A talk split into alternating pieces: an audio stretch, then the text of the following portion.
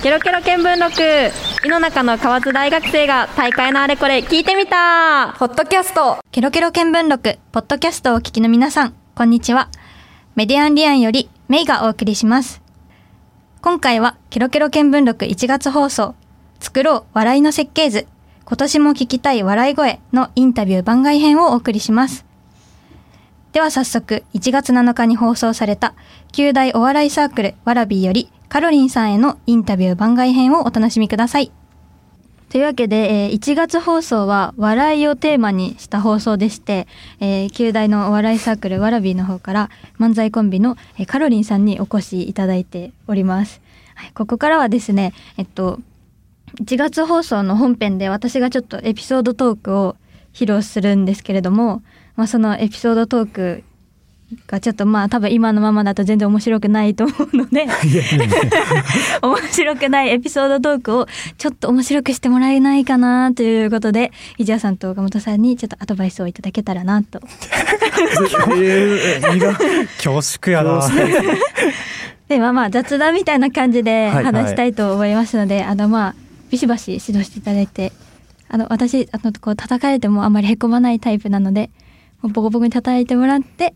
そんないろいろそんなとこい。やそう。だそそんな言える立場にある人たちじゃないよな、まだでもお笑いのその実際のステージに立った人ともう何こののんびり話してきてしかない私とでは全然こう技量が違うと思うの。すごい持ち上げてくれるやん。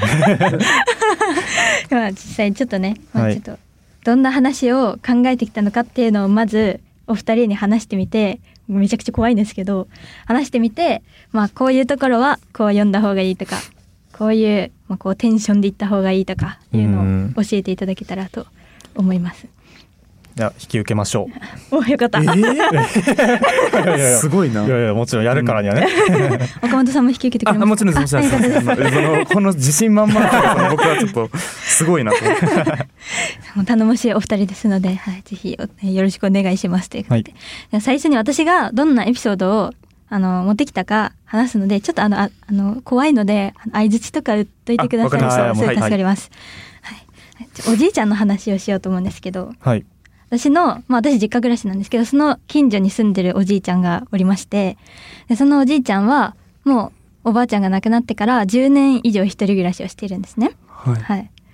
でもうちょっともらって いいみたいな。はいは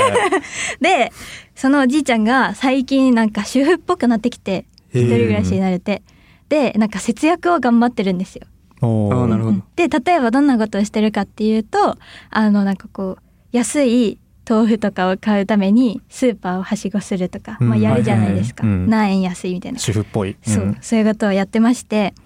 でまあ私が久しぶりにそのおじいちゃん家に先月ぐらいに行ったんですよね。はい、はい、したらおじいちゃん家に妙なものがありまして、うんうん、何かっていうとスーパーで売ってる納豆とかであの3個入りパックがフィルムで巻かれて一つになってるやつわかります、うん、うん、あれが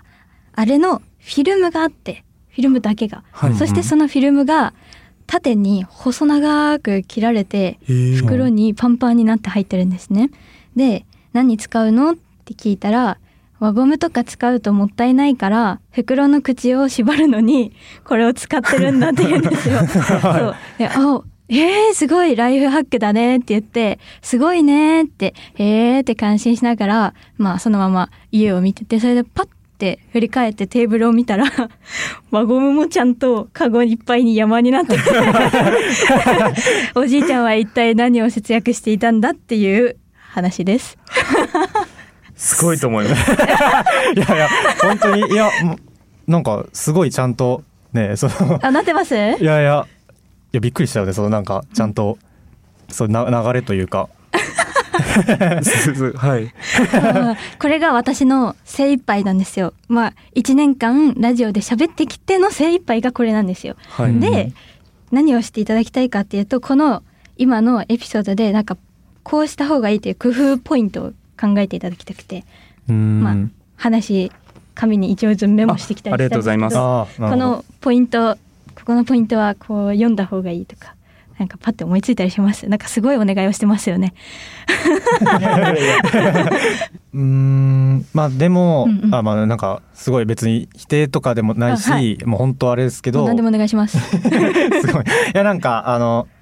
すごいなんて言うんだろうトークライブでとか、なんか一人エピソード披露大会みたいな、とかなんかそれこそ滑らない話みたいな感じだったら、なんか長めに結構喋ったりしても、うん。あれですけどなんかパッと求められた時に言ったりす,、る時になんかいらない情報とかがもしあれば、まあ、まあより簡潔だったと思うんですけど確かに。なんか削減できるとか削減した方が、うんうん。なんかいろんな情報がもし入り込んでたらななんかとかはちょっとあります。まあこの話においてそれがどこにあるかって言われると、うんうん。まあそんなにあれですけど結構スパッとまとめられてたと思うんですけど、なるほど。でも確かにおばあちゃんが亡くなってからとか別に言わなくていいですもんね。普通におじいちゃんが一人で住んでてとかこうなるべくカットできるところはカットしていってテンポもある程度意識するみたいな。まあ近くに住んでいるとかも、うんうんうん。なんかまあまあ確かに近くに住んでないとそんな頻繁にはいけないと思うんですけど、なんかおおじいちゃんおばあちゃん亡くなってから一人暮らし結構うんうんうん。10年ぐらいしてて、みたいな感じでも行ける時とかはなんかうんまあなんかその場に応じてとかはあると思うんですけど、うんなんかこの話がってよりも話をする場になんか求められてるなんかおー尺尺って言ったらなんかあれやけど。なるほど。そうなんか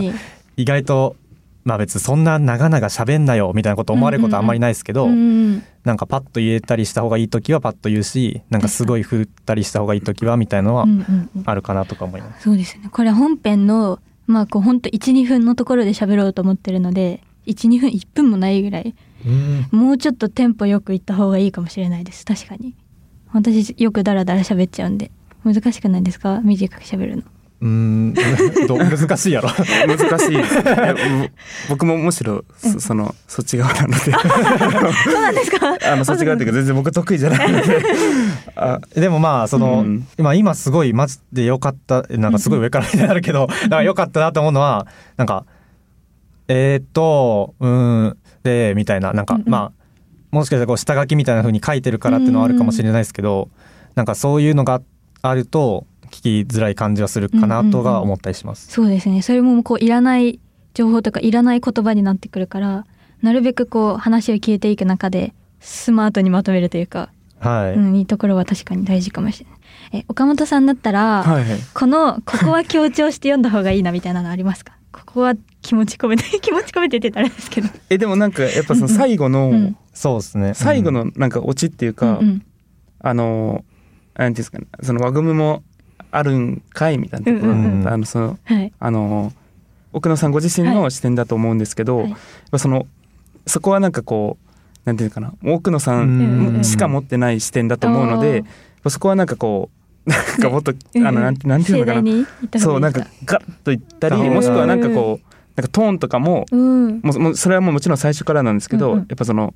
言ってもいいのかなまあ確かになんか淡々と説明してた分、あそうですね。それが多分要素だと思うんですらすら、うんうんうん。うんだからあえて最後感情バッて出した方があ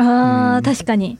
いいかなとか思ったりしますね。あそこまでは割とこう落ち着いててか淡々に話しといてでおじいちゃんのせどういう人とか節約してるんですよ、うんうんでなんか自分が思ったところはみたいな。だからじゃ岡本やったらどんな風にこの流れ最後やるかちょっとやってみて。え？いやまあまあ今話。聞いてる人はもう分かるからどういう話か。最後らへんの2とこ分ぐらい、うん、あまあ輪ゴムの代わりに袋の口を止めるのに使うのよってあーそういう節約してるんよね。うん、ではーって感心してパッと机の上見たら、うん輪ゴムもカゴ 輪ゴムもカゴいっぱいに折ってあっていやそっちにも使うんかいみたいなね。なんなさい。でもなんかあの確かに。同じサークルに金馬っていう,、うんうんうん。あの漫談を今、N、福岡の NSC でも来年から吉本の芸人になるや人があのやってるんですけど、はい。やっぱその金馬もなんかその自分の視点っていうか、うんここのここが盛り上がりだみたいなところには、うんうん。うんなんかがなんかバーンみたいな大きい声を出してそこで笑いがガッてくるような印象はうんうんうんうん。なんか見てて思うので。その今今の僕が全く正解だとかその全く思わないですけど、そうあもう一つの手かなとは思いました。はい。確かに説明がすごいうまかったんで、うん。うんめちゃくちゃ。最後ので多分この輪ゴムがいっぱい最後、え輪ゴムもちゃんとあるんかいっていうところが面白いと思ったからこの話したいっていうのがあると思うんうんうん。あでそうなんかそこをさっと読み終えたらその前の説明がなんかあももったいないって言ったらあれですけど、うんうんうん。なんかあれなんでそこに持っていくところに最後があってまあ今みたいに「いや輪ゴムもあるんかい!」みたいな感じだと変 ですけど変ですけどなんか輪ゴムもちゃんとあるんやって思ったっていう自分の、うんうんうん。まあ、さっきも言ったけど思ったっていうのがちゃんと聞いてる人に伝わるようにっていうのは、確かに。そのなんかびっくりした気持ちとかあるんかいって思った気持ちをちょっともうちょっとこう感情を出した方がいいってことですかね。はい。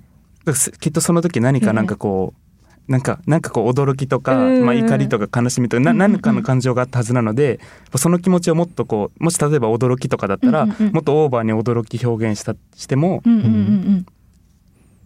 して乗せていやってもいいんじゃないかなとうん。思いました。はいなるほど。じゃあ最後の一文にもうちょっと感情的なあるんかいをつけるということで。ごめんなさいなんかすいませんなんかその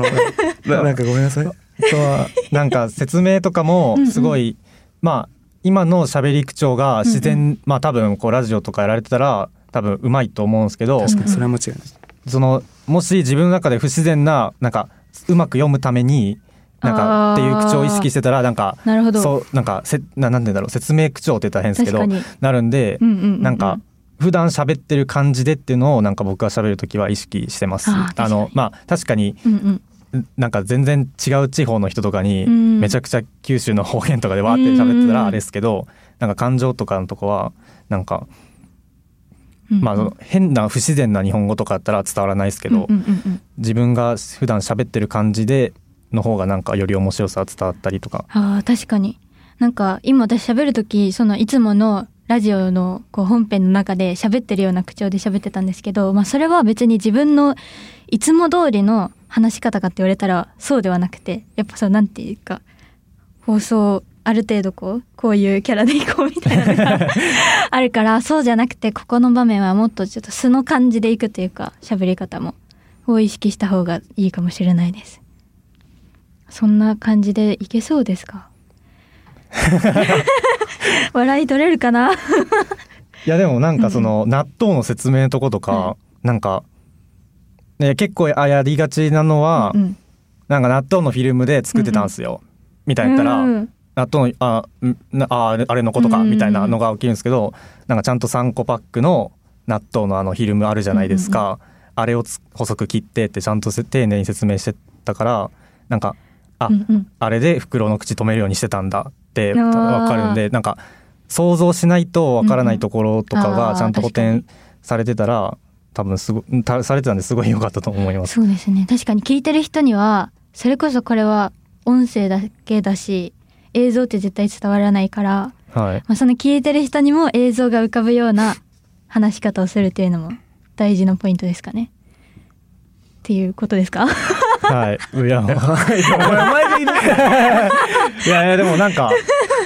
そのねそのもちろん俺らもすごいなんか言える立場じゃないけどけどなんか端的かつうんうん。なんかちゃんと説明がしっかり合ってたんで、うん。なんかすごい良かったなっていうのがめっちゃやった。率直な。えお二人はちなみにこういうエピソードトークとかって求められることあります？ああありますというか一応なんか用意みたいなのはしてまあーそうなす僕はんですね。そうなんや。あれ？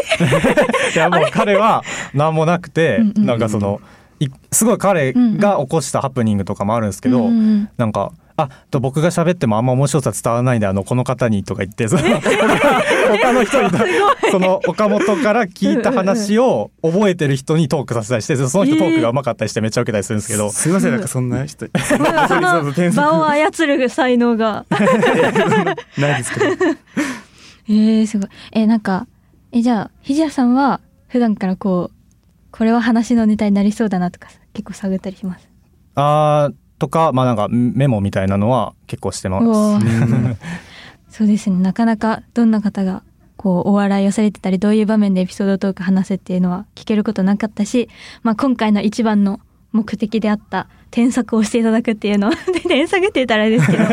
まあね大事なポイントを教えてもらったので、えー1月放送の本編でも教えてもらったことをしっかりできるようにちょっと私も練習して臨みたいと思います。はい、というわけで、えー、とこのポッドキャストの方ではカロリンのお二人にエピソードトークのポイントなども歌伺いながら、えーお笑いについてまた話していただきましたありがとうございましたありがとうございましたありがとうございました。ここまでお送りしたケロケロ見聞録ポッドキャストお楽しみいただけたでしょうか？ポッドキャストで私たちに興味を持ってくださった方は、ぜひケロケロ見聞録の本編もお楽しみください。ケロケロ見聞録は毎月第1日曜日の夜10時から11時まで放送しています。ここまでのお相手はメディアンリアンよりメイでした。Love FM Podcast. ラブ f m のホームページではポッドキャストを配信中スマートフォンやオーディオプレイヤーを使えばいつでもどこでもラブ f m が楽しめますラブ FM.co.jp にアクセスしてくださいね Love FM Podcast.